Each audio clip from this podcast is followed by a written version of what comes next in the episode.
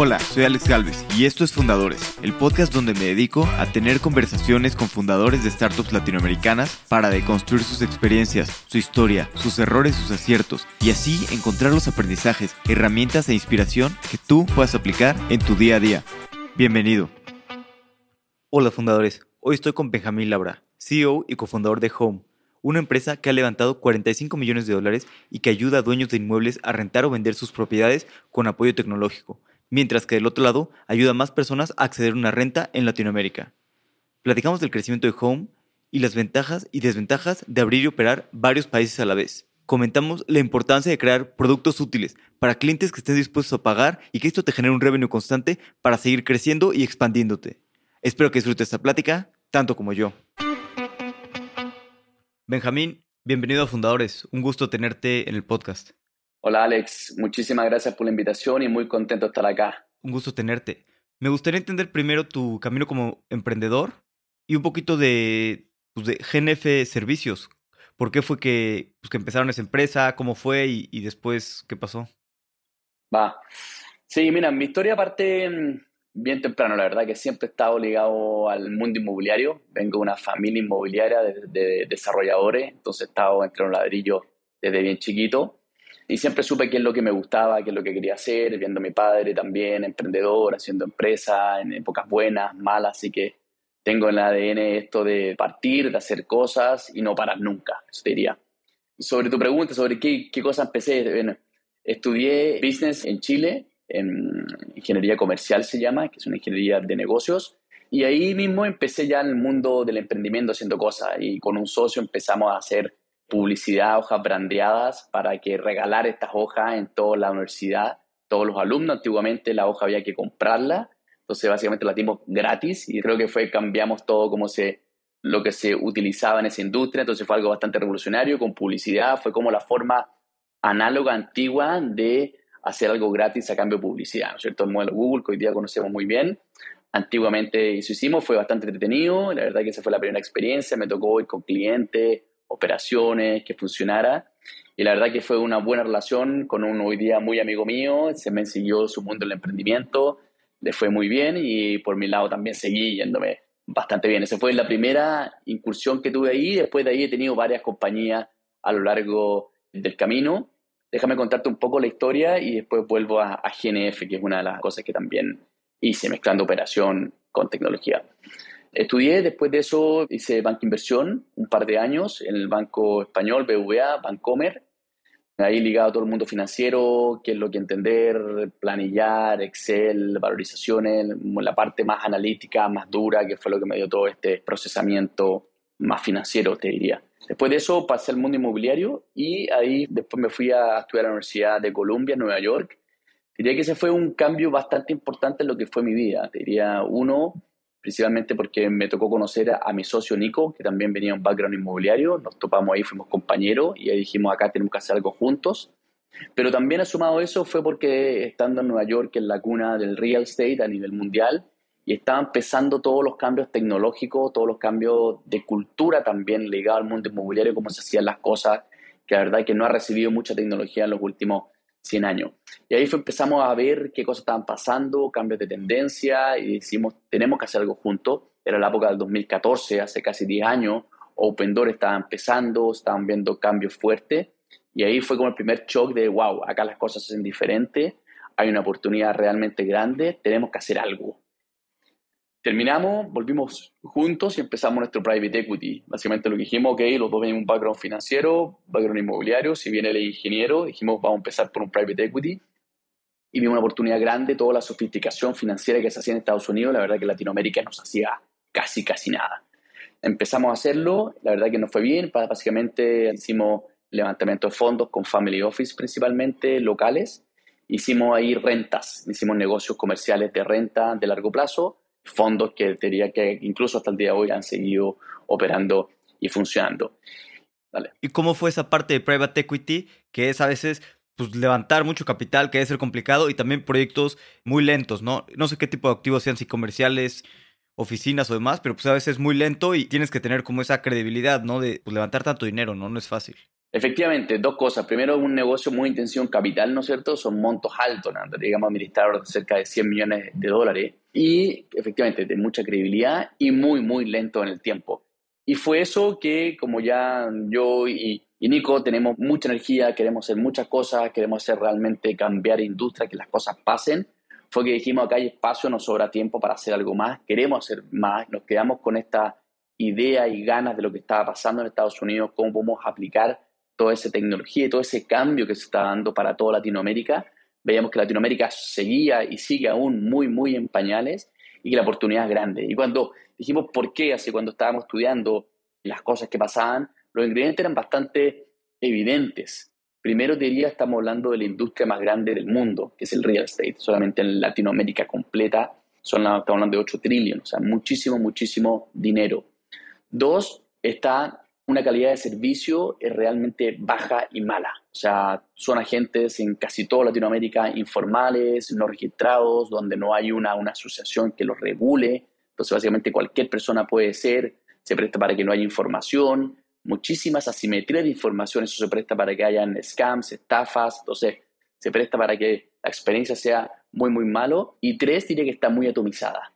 Son millones de agentes en la región haciendo este trabajo. Entonces, cuando tú combinas estos tres factores, una industria muy, muy grande, lo cual es requisito básico para, para hacer un negocio realmente grande y con aspiraciones de poder cambiar una industria gigante. Dos, una calidad de servicio baja, asimetría de información y que se preste para estafas y malas calidades de servicio. Y tres, cuán atomizado está esto. O sea, hay muy pocos players grandes, sino que son cientos y miles de players pequeños, medianos y chiquitos haciendo este trabajo. Dijimos, acá hay una oportunidad gigante, tenemos que hacer algo combinado con este negocio que ya nos generaba una renta para poder empezar, para poder tomar los riesgos que requieren a esta etapa de una startup y las ganas que teníamos desde Estados Unidos de hacer algo distinto, hacer algo fuerte y cambiar una, una startup realmente grande. Y fue ahí cuando empezamos con Home, lo que hoy día conocemos como el Gran Home, pero que empezamos haciendo simplemente una sola cosa, que era básicamente recaudando el dinero y garantizando el pago todos los meses, que era el principal dolor que veíamos en ese minuto. O sea, empezamos simplemente garantizando la renta todos los meses, incluso si el arrendatario o el inquilino no pagara. Eso fue lo que empezamos a hacer y de poco a poco fuimos creciendo, fuimos cerrando el círculo completo a lo que somos hoy día, que nuestra propuesta de valor es bastante clara, sencilla y simple, que es que ayudamos a los propietarios, a los dueños de departamentos o casas a arrendar o vender sus casas o departamentos muchísimo más rápido que la manera tradicional, gracias a tecnología y una excelente experiencia de usuario, haciendo todo mucho más fácil, más limpio, más claro, y que lo que quiere la gente es que su departamento, su depa se arriende rápido, se pueda vender rápido. ¿Por qué? Porque es un activo que es el más valioso que tiene en toda su vida. Entonces, que esté vacío, que esté desocupado, que no tenga un inquilino, es muy doloroso. O sea, todo día que pasa es dinero que está no solamente dejando de ganar, sino que además tiene que pagar la mantención, los gastos comunes, los impuestos territoriales y se deprecia. Entonces, eso hay que avanzar, que hay que hacer el proceso relativamente distinto. Y hoy día lo que tenemos es que somos un equipo muy grande sumado a una fuerza freelance, que son nuestros homers que le llamamos. Ellos están mostrando los departamentos y casas todos los días. Hoy día somos una compañía que operamos en tres países, México, Colombia y Chile, en cinco ciudades. Y estamos abriendo el orden de 250 departamentos todos los días. Esa es la fuerza y la data que estamos recolectando justamente para poder ir acumulando información, inteligencia y lo más importante, poder casi que en vivo, si tú quieres ver un departamento, mostrártelo para que puedas rentarlo y para que puedas hacer todo el proceso mucho más rápido, más fácil y seguro. Y un poquito antes de meternos eh, más a profundidad Home, me gustaría entender cómo fue ese cambio, pues, si les iba bien en Private Equity, tenían proyectos grandes, pues ¿por qué decidieron hacer un cambio de repente a tecnología, que es algo totalmente, bueno, es algo muy distinto y además, pues es un poco un riesgo, ¿no? Porque ya te está yendo bien en la otra empresa, te costó mucho trabajo levantar ese capital, ya son proyectos que están funcionando, ¿por qué cambiarse a hacer algo diferente? Sí, efectivamente, y, y, lo linkeo con la pregunta tuya anterior, GNF, o sea, yo desde que empecé con esas hojas gratuitas en la universidad, hasta Home, ¿verdad? Que tuve el orden de cuatro empresas de todo tipo, algunas con tecnología, otras que no, otras operacionales, y me pude ir haciendo una película bastante clara de qué es lo que me gustaba, en qué cosa era bueno y dónde veía oportunidades. O sea, GNF fue una empresa de servicio operacional donde llegamos a tener, no sé, cientos de personas en el equipo limpiando edificios por fuera, estas fachadas, limpiando salas de cine. O sea, un trabajo, una empresa radicalmente basada en personas y servicios. Y dije, esto es algo que de verdad que, en lo personal, la experiencia no me gustó mucho, algo que no tenía mucha tecnología, que no era escalable, y dije, ¿sabes qué? Acá lo que hice fue, logramos, entre todos los socios que éramos, logramos vender la compañía a una empresa que se dedicaba a servicios, que consolidó, logramos salir. Así que quedamos todos contentos, bien, y la verdad que, que fue una buena experiencia haber visto eso. Por otro lado, después de eso también hicimos una empresa de parking, de estacionamiento, llegamos a administrar alrededor de 10.000 estacionamientos también. Entonces fue algo que me dio también ir viendo qué cosa, cómo hacer negocio, cómo crear empresas, cómo contratar equipo, cómo administrar gente, algo que son cosas realmente difíciles. Después el private equity también era realmente distinto, un negocio más financiero, de un equipo muy, muy chiquito, si bien montos de dinero involucrado altos, creo que eso me dio el barniz completo ligado al mundo inmobiliario. O sea, diría, hoy día el mundo inmobiliario me ha tocado ya, con esto ya 15 años haciendo negocio inmobiliario, donde me ha tocado desde hacer fundraising, de hacer property management, asset management, la construcción también, que es muy complicada, y de todo eso poder entender dónde están los mayores dolores. Y el salto, ¿por qué es algo funcionaba? ¿Por qué cambiar? Porque si bien funcionaba, es algo que también me gusta muchísimo, el levantar capital, administrarlo, hacer crecer negocio a largo plazo, creo que la oportunidad que vimos en Home es una oportunidad realmente gigantesca que es, esta es once in a lifetime opportunity. Y eso es lo que vimos. Dijimos, acá, wow, acá hay algo realmente distinto, que hay una oportunidad de hacer un negocio que no solamente puede ser realmente grande, sino que puede cambiar e impactar la vida de millones de personas en la región. O sea, estamos haciendo algo local, muy local en Santiago, en Chile, y esto es un, tiene un scope regional, cambiar la forma como la industria hoy día opera, que me tocó también vivirlo, y es un, como te decía anteriormente, un negocio, es una industria que tiene muchísimas áreas de oportunidades de mejora. O sea, se pueden hacer las cosas distintamente mejor. No ha recibido tecnología y había una oportunidad grande. Dijimos, ahora venía un viento de cola también muy fuerte, era 2018, previo que, a que viniera todo esto del COVID y todo eso, y ahí si quieres después nos metemos en cómo fue Home previo al COVID y cómo fue Home post-COVID, la verdad que también fue un cambio también muy, muy importante. Sí, no, yo estoy de acuerdo en que la oportunidad es enorme, además...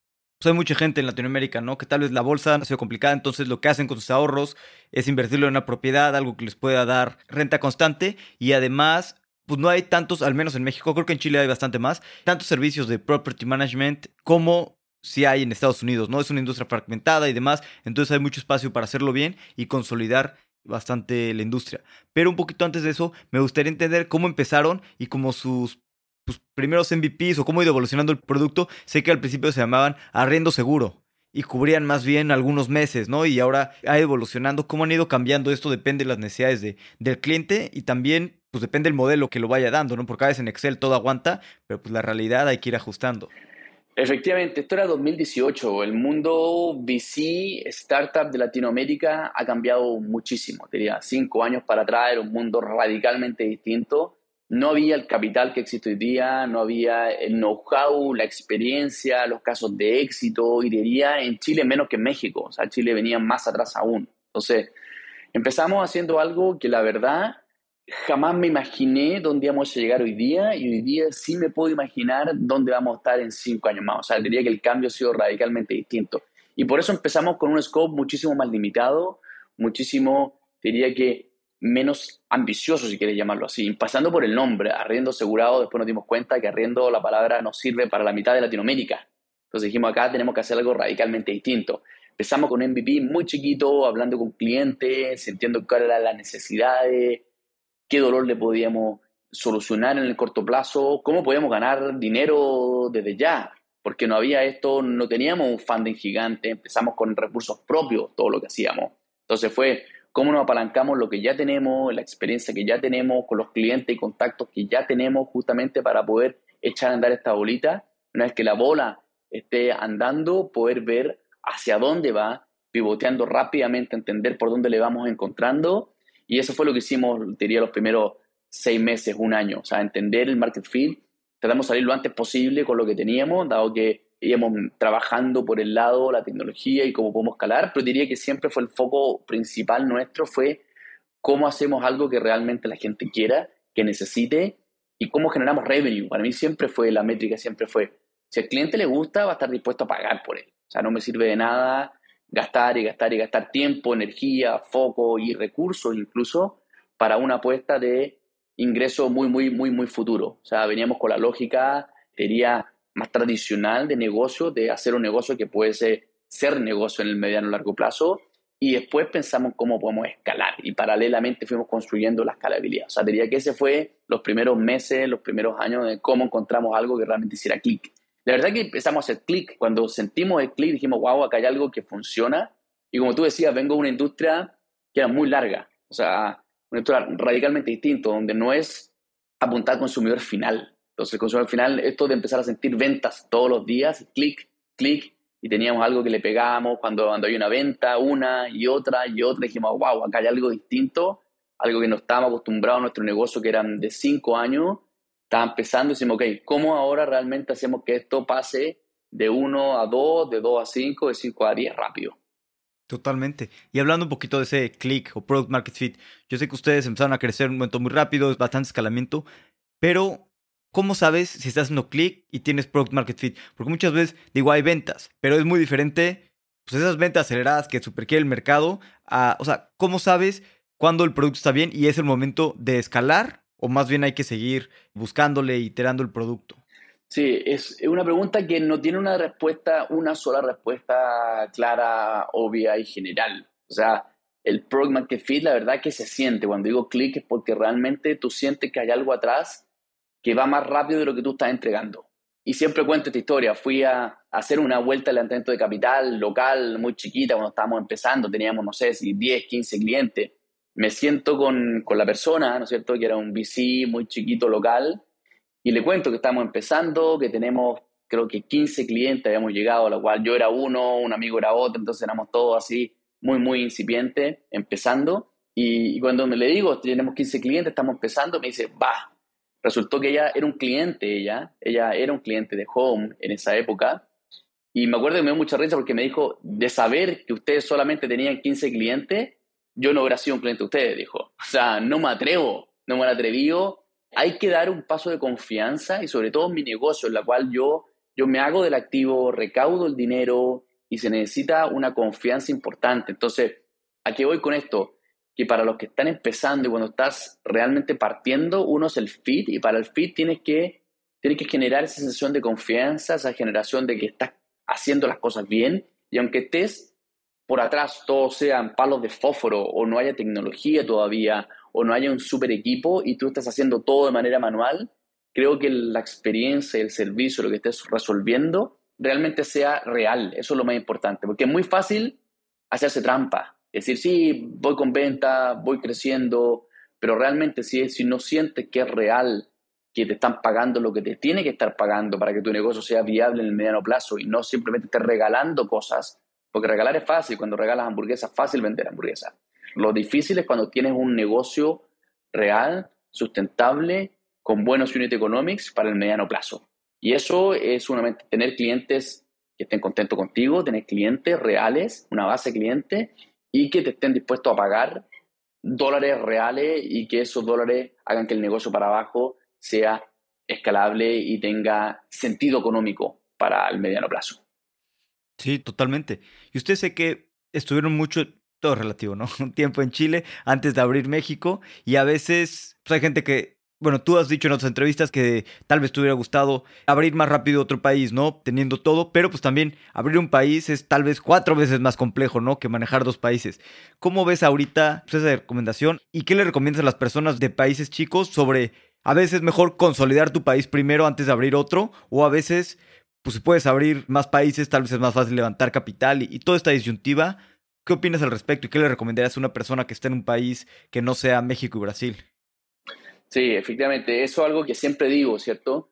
De las cosas que hubiera hecho distinto hoy día hubiera sido abrir países más rápido. Y lo digo por qué, porque siempre en Chile tenemos el ejemplo de Corner Shop, una empresa a la cual admiro mucho y me gusta mucho cómo hicieron las cosas. Y me acuerdo que hablando con uno de los founders de Corner Shop siempre me dijo, creo que haber salido antes de Chile es lo que hay que hacer. Entonces creo que todos los chilenos y los que vienen de países relativamente chicos tienen eso en su cabeza, en su chip, de salir rápido de su mercado porque están en un mercado chico y para realmente hacer una empresa gigante tiene que estar en mercados gigantes, ya sea de industria gigante y de países gigantes. Entonces, si logras juntar ambas, es incluso mejor.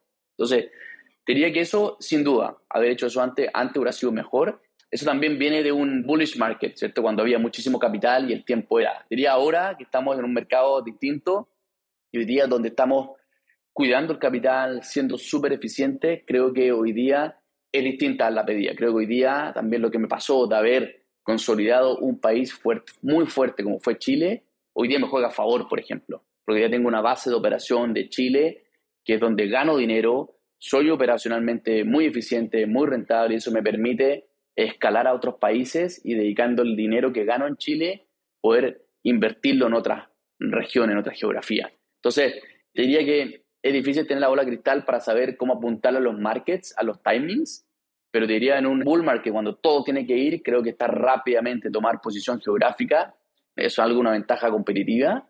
Y en un bear market donde ya no hay capital y por lo tanto no hay esa necesidad de crecer rapidísimo porque si no tu competencia te va a ganar la geografía, eso hoy día existe muchísimo menos. Hoy día haber consolidado un país diría que es súper importante. Entonces, si tuviera que dar una recomendación más genérica que pueda servir para las dos posiciones, creo que lo importante es, si bien consolidar en alguna medida lo que tienes, ya sea tu ciudad, tu país, porque abrir un país, como tú dices, no es el doble, no es abrir una ciudad en tu mismo país, tiene complejidades realmente difíciles, muy complejas, desde culturales, desde idioma, desde cosas que la tecnología no funciona igual en un país con otro, los nombres no son iguales, entonces creo que es muy difícil.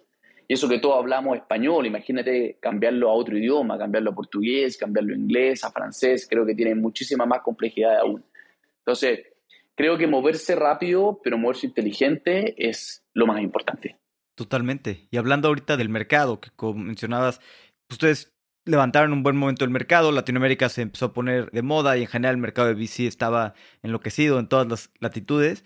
Y ahora pues estamos en un mercado que sigue habiendo capital, pero menos, ¿no? Más normal, diría yo. Tampoco es que esté a la baja.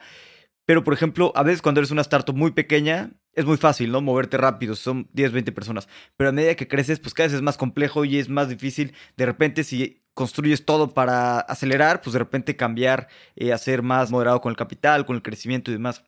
¿Cómo ves ahorita tú el cambio del mercado y tú como CEO, como responsable de una empresa pues, de bastantes personas, cuál fue tu modelo mental para tomar una decisión y discutir los cambios de hacia dónde va la empresa en este tipo de mercados?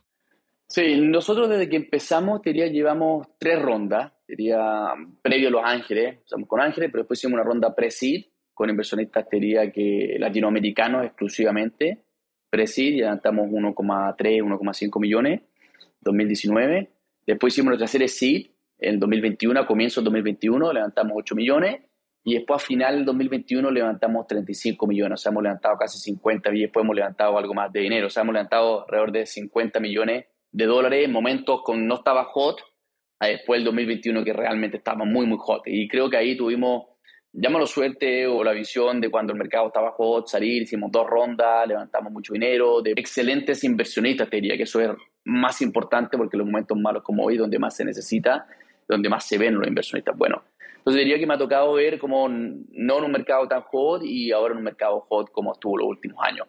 Y efectivamente hoy día cambió el péndulo y lo veo esto como un péndulo, o sea, el péndulo hoy día se cambió de un mercado hot que estaba acá, a nos fuimos al otro extremo, un mercado que hoy día está muchísimo más lento, no está seco completamente, sino que volvimos a los, normales, a los niveles normales, que comparado con los niveles altos se ve como que la caída fue muy, muy baja. Pero, ¿qué es lo que veo? Creo en el caso particular de Home para nosotros fue algo sano, algo bueno. Diría que haberle metido más dinero, más lana en ese momento, creo que nos hubieras alejado de lo que hemos hecho lo que hemos construido todos estos 18 meses últimos. Estos 18 meses fue cuando crecimos, crecimos durísimo, crecíamos 5 o 6 veces por año.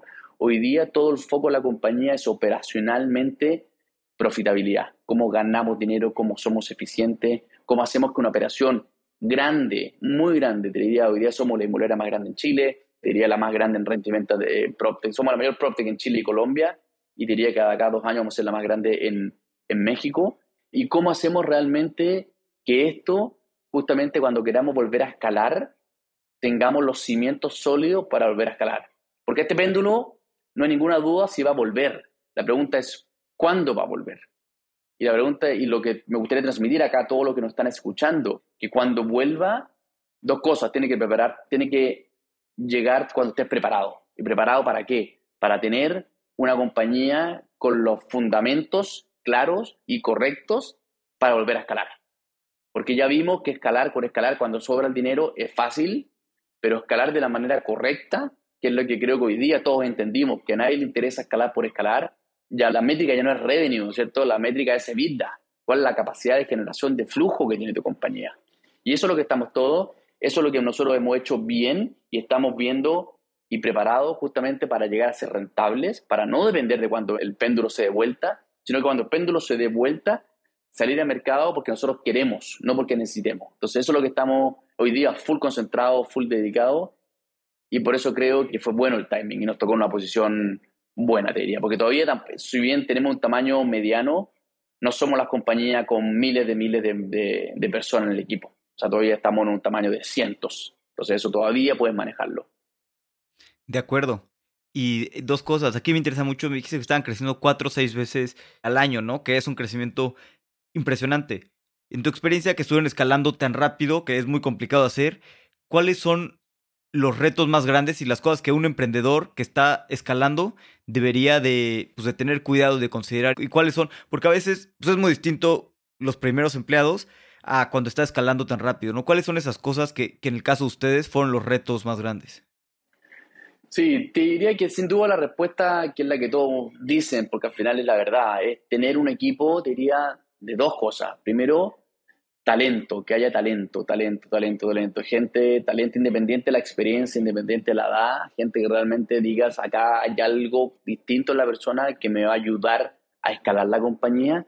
Y dos, te diría que es igual y para mí más importante el commitment, el compromiso, realmente. O sea, una cosa es talento, pero si el talento no lo mezclas con el compromiso, y diría, puede tener la persona menos talento, pero si el compromiso es tal y las ganas son tales, diría que eso hace que la compañía, la diferencia sea del cielo a la tierra. O sea, un equipo comprometido que realmente está dispuesto a trabajar duro, porque acá hay que trabajar durísimo. O sea, acá el que cree que en una startup se viene a jugar ping-pong, me debería decir que está completamente equivocado. Esa startup no, no va a ser capaz de competir en largo plazo contra compañías que trabajan duro, porque acá hay algo que después quiero comentarlo también, pero el trabajo duro es fundamental para que una compañía pueda sobresalir mezclado al talento y a las capacidades y a la tecnología, pero el trabajo duro es algo fundamental para poder escalar la operación y para poder ganarle a los legacy players, a los players que están en la industria hace muchísimos años.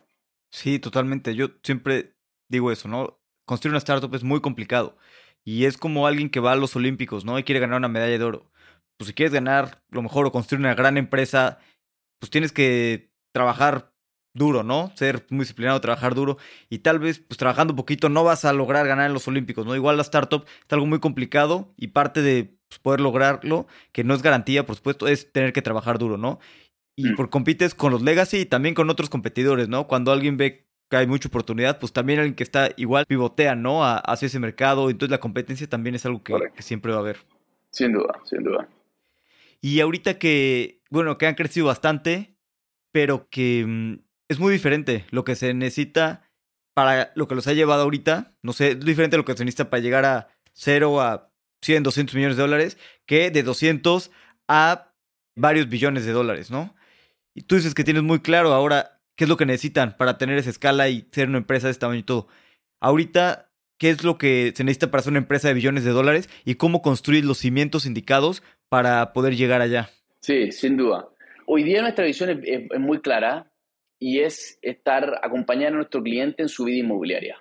Eso es la visión, o sea, poner al cliente en el centro y cualquier cosa relacionada al mundo inmobiliario que necesite, que toque base con nosotros. Eso es. O sea, hoy día estamos en la renta, hoy día estamos en la administración de propiedades, estamos en la compra y venta de la propiedad, o sea, hoy día estamos acompañando al cliente en su vida inmobiliaria, diría. Y esa es la gran diferencia con los legacy players, con las otras PropTech, que están básicamente en negocios más spot, entrar y salir. Nosotros hacemos un negocio distinto, que es de largo aliento, es difícil, es muy complejo porque tienes que estar haciendo el trabajo duro que nadie quiere hacer. Trabajo de arreglar el apartamento, arreglar los baños, cobrar la renta, que no te paguen la renta, o sea, toda esa parte dura, compleja, que a la gente no le gusta hacer porque es poco sexy, diría que es nuestro leverage, que nos da el apalancamiento para poder acompañar al cliente en largo plazo, poder tener la información, poder tener la data de poder saber cuándo comprar, cuándo vender, dónde, qué zonas y poder dar un mejor servicio y una mejor asesoría. Diría que nuestro diferencial va a poder, poder asesorar de buena manera al cliente en una industria que, como te decía anteriormente, la data es muy pobre, la asesoría es bastante baja y justamente con tecnología y con información poder asesorarlo en el mayor activo que tiene una persona, que es su activo inmobiliario, que es su DEPA. Totalmente. Pero un poquito del lado de la empresa, ¿cómo ponen los cimientos? Porque además lo que están haciendo es algo muy operativo, ¿no? Mencionabas que abren 250 departamentos cada día, que pues es operativamente muy difícil, ¿no? Digo, escalar cualquier empresa es fácil, pero por ejemplo el software pues, no tiene esa parte operativa, ¿no? La operación siempre compleja mucho más las cosas. Además de eso, pues ¿qué hacen para tener las bases correctas? Sí. Lo más importante hoy día que nos estamos focalizando es justamente en la rentabilidad del negocio. O sea, hoy día, cuando crecimos mucho, abrimos nueva geografía, posicionamos la marca, posicionamos el nombre, crecimos en cliente y nos permitió tener un nivel de venta y de tamaño de, para poder tener un talento necesario para hoy día hacer lo que estamos haciendo hoy día, que es justamente eficientar la operación. O sea, tener una operación que corra de manera limpia, ordenada y orgánica para justamente con estos cimientos que son la base del negocio, de acá poder volver a construir. Y vamos a seguir construyendo, creciendo los mercados que estamos, o sea, la ciudad donde ya operamos y en nueva geografía. Entonces diría, ¿cómo vamos a saltar de una compañía de 200 a 2000? Es justamente seguir haciendo lo que estamos haciendo hoy día con una mayor profundidad, seguir dando servicios anexos a nuestros clientes, que hoy día estamos recién empezando a tocar, pero diría es en la geografía que estamos, pero abriendo más ciudades dentro de Latinoamérica para seguir posicionándonos como la mayor prospect de, de Spanish Speaking Latam. ¿Y cómo ves la parte del el desafío del revenue, no? Porque mencionaste que quieren resolver toda la parte inmobiliaria de un cliente, que me parece súper bien, pero a veces en la industria pues igual como en los mercados públicos, los mercados privados, se evalúa de manera diferente tipo de revenue, ¿no? Entonces tal vez las ventas pues pueden ser un revenue más grande, pero pues es un one time fee, entonces como que no se ve tanto la evaluación. En cambio en las rentas, pues como es un ingreso recurrente, también pues la industria te lo valora mayor, ¿no? A mayores múltiplos. ¿Cómo ven esto de poder hacer todo, pero sin distraerte, que en realidad su negocio y el negocio que es muy interesante es, renta, ¿no? Y también venta, hay otros competidores y demás. ¿Cómo le hacen para no distraerse, pero a la vez servir al cliente, ¿no? En lo que el cliente necesite. Claro, lo importante acá diría más que ver qué cosa hago yo para que mi valorización sea mejor, que eso es como un resultado de cuál es la estrategia correcta, ¿no es cierto? Es ver justamente dónde estoy atacando un mayor dolor para mi cliente, dónde necesita más ayuda. Y es lo que tú dices, o sea, lo que decía, o sea, hacer la parte dura, la parte difícil, que es acompañar al cliente en su vida inmobiliaria a largo plazo, que es cuidar al inquilino, cobrar la renta, garantizar la renta, arreglar el apartamento, el DEPA cuando hay un problema, o sea, hacerse cargo de todo eso, justamente es cuidarlo, es justamente estar con él, estar con él y cuando tenga que hacer transacciones distintas, por ejemplo, el holding de un departamento es de X años, cuando llegue ese plazo, tiene que venderlo. Cuando tenga que venderlo, va a pensar en mí porque yo estoy con él todos los meses. Entonces diría que esa diferencia y eso que hago es que más que para, para vender más por vender, es justamente cómo soluciono los problemas de mi cliente en el mediano plazo y largo plazo. Entonces eso naturalmente me llevó a hacer renta y hacer venta. Y cuando tú lo piensas, una inmobiliaria tradicional en México, un legacy player, es lo que hace en mayor y menor medida. Y le gusta más la venta porque son transacciones más altas, pero hace la venta y también hace property management, justamente porque sabe, y lo mismo en Estados Unidos, un mercado más desarrollado, sabe que el valor de cuidar el activo es importantísimo, porque ahí está justamente cómo hace para que su activo tenga cada vez más valor en el tiempo en vez de ir perdiendo valor en el tiempo. Sí, claro, y como dices, el chiste es servir al cliente, ¿no? Si es la renta y si ahora quiere vender, pues lo que sea, y mientras más valor le agregues al cliente, pues vas a poder capturar parte de ese valor. Tal cual. Y algo que yo veo como desafíos muy grandes en Latinoamérica, que a su vez es una gran oportunidad y por lo que les ha ido tan bien y han crecido tanto, es que en Latinoamérica el problema legal es bastante grande, las leyes protegen mucho a los inquilinos. Por ejemplo, yo tengo un departamento que rento y me dejó de pagar y pues tardé como un año, un año y medio en pues que me devolvieran la propiedad del inquilino. Y además, este me dejó deudas de agua, deudas de, bueno, luz y demás. ¿Cómo lo hacen ustedes para, o sea, el punto es que sacar a un inquilino es muy lento y las leyes están muy a favor del inquilino. Eh, ¿Cómo lo hacen ustedes para reducir un poquito pues, este riesgo, ¿no? De, pues, de que no paguen los inquilinos, de que te tengas que ir a juicio y demás, porque además ustedes pues siguen pagando, no le pagan al, al arrendar un seguro. ¿Qué han hecho para poder reducir este riesgo? Claro, primera cosa, si hubiera estado con Home, no hubiera sufrido todos esos dolores de cabeza. Así que la invitación es que tu DEPA lo pases a Home y te puedas relajar y puedas transformar tu inversión inmobiliaria en un activo financiero. Eso es básicamente lo que todos nuestros clientes quieren. Despreocuparse y tener un activo financiero. Volviendo a cómo lo hacemos, te diría que la gran diferencia es que desarrollamos un músculo que al igual como te cobra eh, una telecom, que tiene un músculo de cobranza duro y firme, versus cómo puedes cobrar tú o cómo puedo cobrar yo de manera individual, ¿cierto? Que es la relación con el inquilino, que te empieza a decir de que no te puede pagar hoy porque tuvo un problema, que mañana tampoco porque tuvo otro problema, y ahí vas perdiendo tiempo, semanas y meses, que hace que sea cada vez más difícil sacarlo, porque si te debe un mes, menos va a ser capaz de pagarte dos meses. Entonces lo que hemos hecho justamente es un músculo operacional de poder entender los mercados bien y poder saber cómo cobrar, cuándo cobrar, con quiénes trabajar, con qué estudio de abogados locales trabajamos, con qué compañías de seguro también trabajamos, cosas nos costa justamente de poder sacar al inquilino lo más rápido posible para que el departamento esté habitable nuevamente para seguir generando renta. Ese es el principal objetivo. ¿Y cómo ven a su vez las diferencias en cada país entre pues eso mismo de, pues, de cobrar las rentas y demás? ¿Han visto que sea pues algo diferente culturalmente o jurídicamente en, Chile, Colombia, y México, o básicamente su estrategia es la misma y tener pues, este músculo de cobranza muy bien e intentar que no pase tiempo para que la deuda no crezca? Diría que todos los países son distintos, diría que todas las ciudades son distintas. Ahí justamente toma tiempo entender bien, toma tiempo entender cuál es la mejor forma para cobrar. O sea, este no es un playbook que es copy-paste, ¿no? hay que entender bien cuáles son las diferencias y diría principalmente diferencias culturales.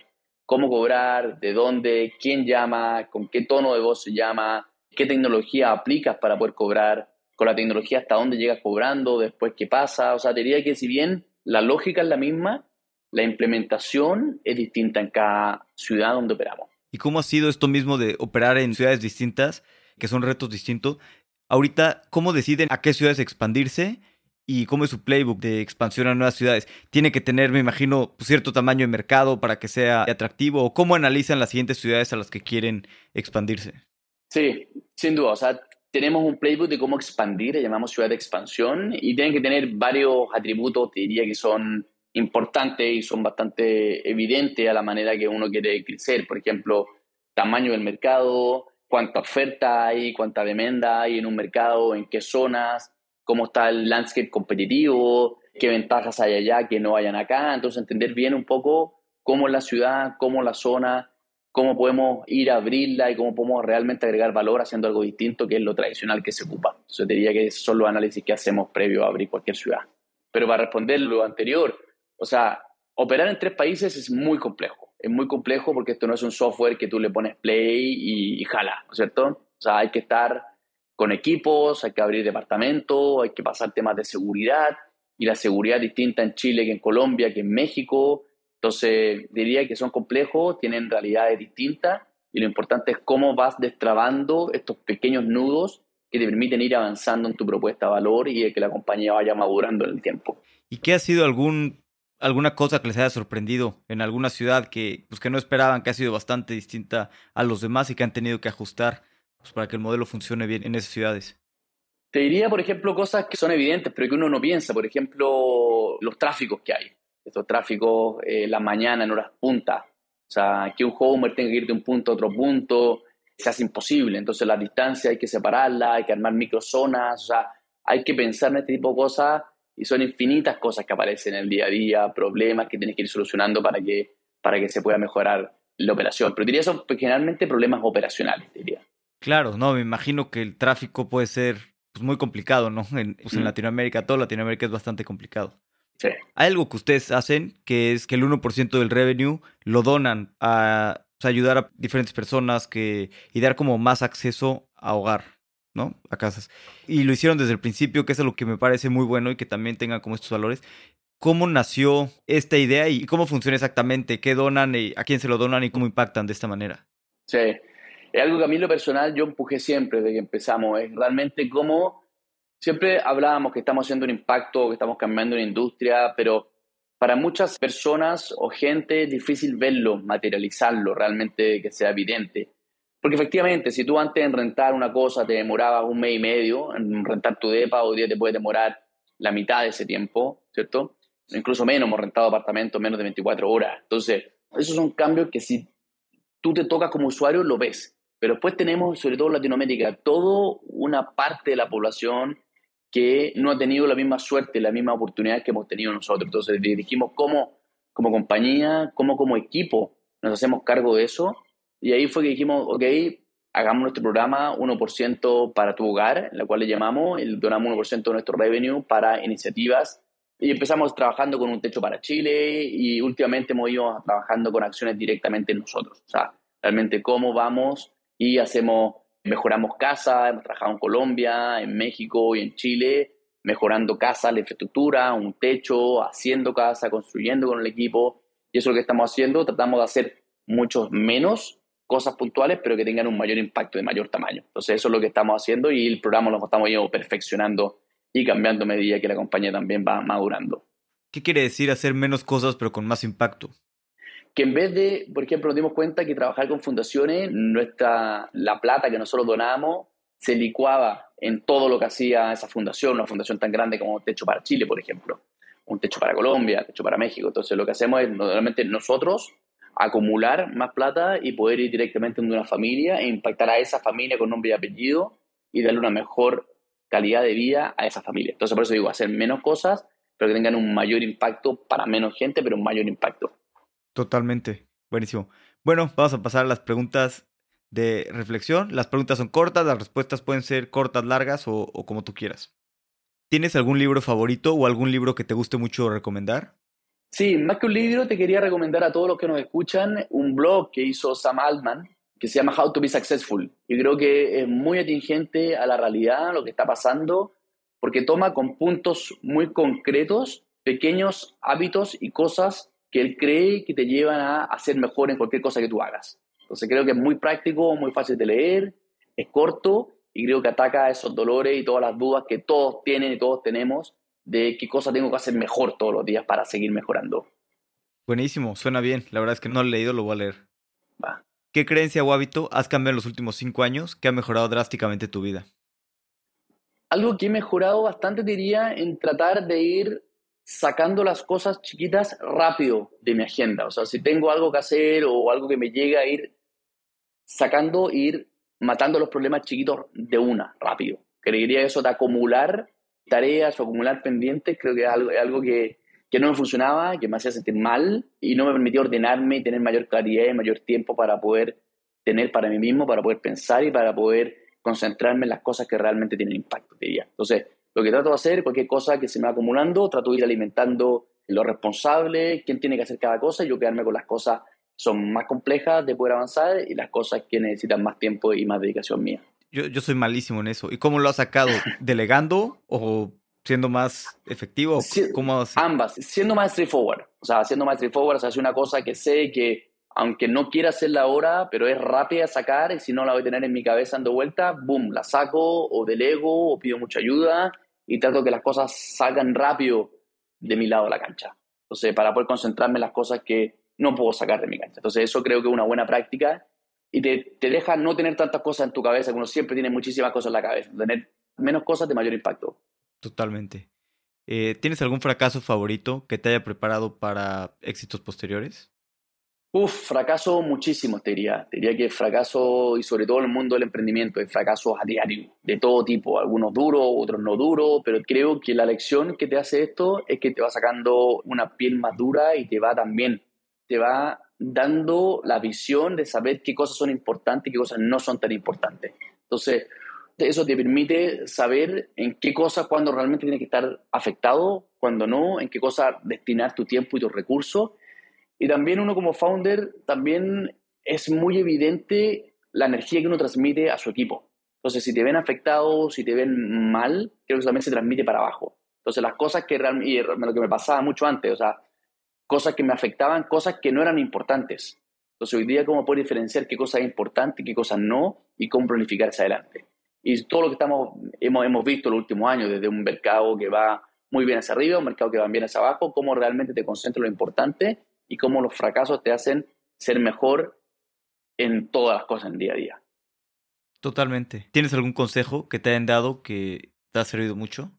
Sí, un consejo que me gusta mucho, que de hecho está también en el, que, que se ha tocado muy, está muy de moda en el último tiempo, que lo toca también Sam Altman en el blog que te comenté, está muy de moda esto como work-life balance, ¿no es cierto? Y sobre todo con toda la gente joven, también me toca vivirlo en la empresa, en el equipo. Y esto está en esta noción de que trabajar duro, trabajar mucho, tiene una connotación negativa. Entonces, que me gusta que dice que puedes lograr las cosas con el 90%, puede ser o talento, o suerte y trabajo, pero si realmente quieres sobresalir y quieres llegar lejos, o sea, hay que trabajar durísimo. Eso diría, es un consejo que lo dieron, yo lo vi también de, mi padre cuando emprendió en su vida laboral.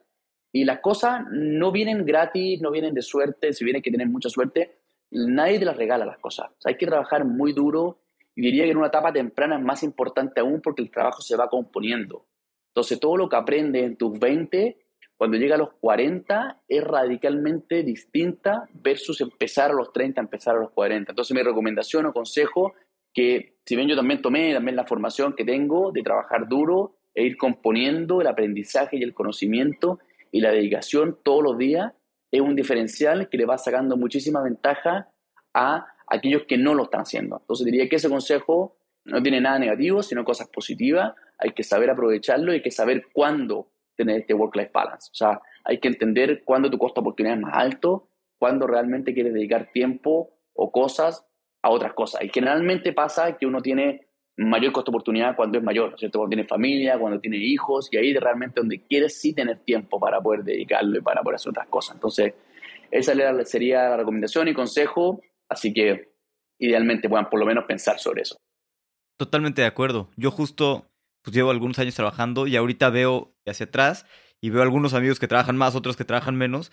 Por ejemplo, digo, yo si trabajo el doble que algún otro amigo, pues ahorita se empieza a ver mucho, ¿no? Porque tengo tal vez el doble experiencia en unas cosas, sé mucho más. Y, estoy de acuerdo que, que, tal vez no es para todos, pero si quieres construir una startup o algo difícil de hacer, y sobre todo en las primeras etapas, pues vas a tener que trabajar duro, ¿no? Sí o sí, si quieres que te vaya bien. O sea, si no trabajas duro, es muy. Si trabajando duro es poco probable que te vaya súper bien en una startup, pues no trabajando duro es casi imposible. Es imposible, tal cual, tal cual.